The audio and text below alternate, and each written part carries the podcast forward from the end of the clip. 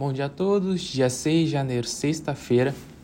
As bolsas asiáticas fecham sua maioria em alta e meio à expectativa de que o crescimento da China ganhe força com a reversão da política de Covid-0 e também além das medidas de incentivo para o setor imobiliário e os investidores também esperam o último relatório de emprego dos Estados Unidos.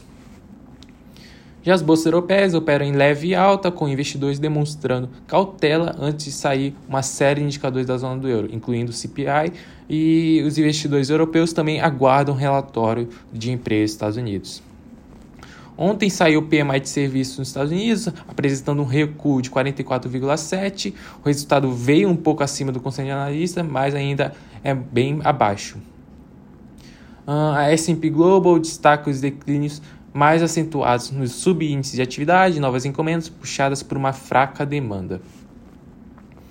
Ontem também foi noticiado que os massivos cortes de empregos da Amazon mostram que a onda de demissões que varre o setor de tecnologia pode se estender à medida que as empresas correm para reduzir custos.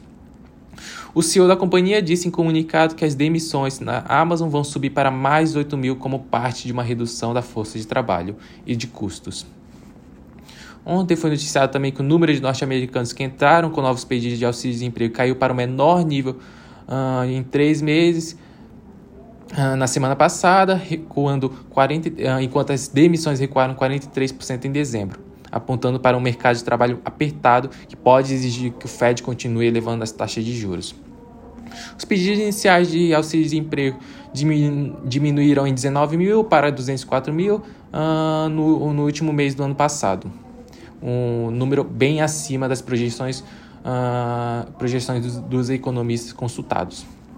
Com relação ao petróleo e minério de ferro, o petróleo sobe em meio à recuperação das perdas que sofreu nas sessões passadas e o minério de ferro sobe com as perspectivas de que a China uh, forneça apoio político ao setor imobiliário doméstico que apresenta dificuldades.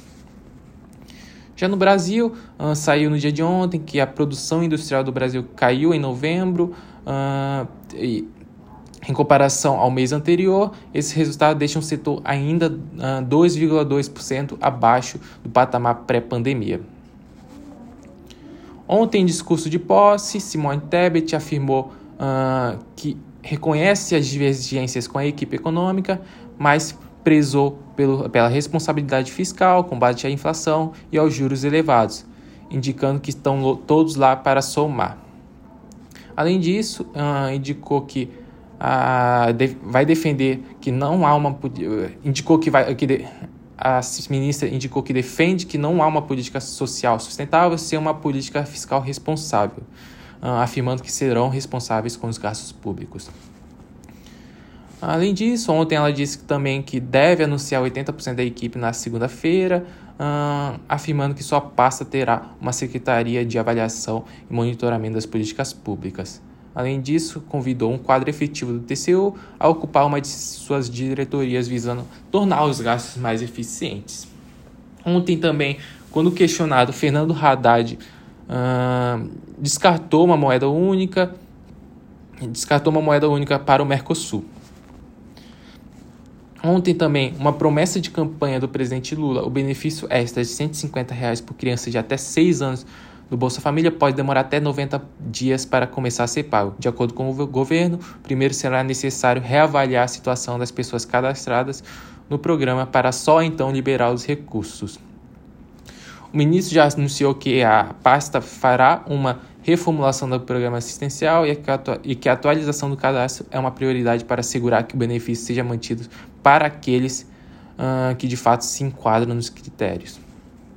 Por fim, Rui Costa, ontem, em uma entrevista exclusiva ao Valor Econômico, uh, afirmou que eles querem fugir de dogmas, seja de extrema esquerda ou de extrema direita, e que a determinação do presidente é ampliar ao máximo a possibilidade de investimento, seja público ou privado, e também disse que a prorrogação da desoneração de tributos sobre combustíveis, que apesar de uma visão contrária ao de Fernando Haddad, visou uh, evitar um salto na inflação. Bom, boa sexta-feira a todos e obrigado.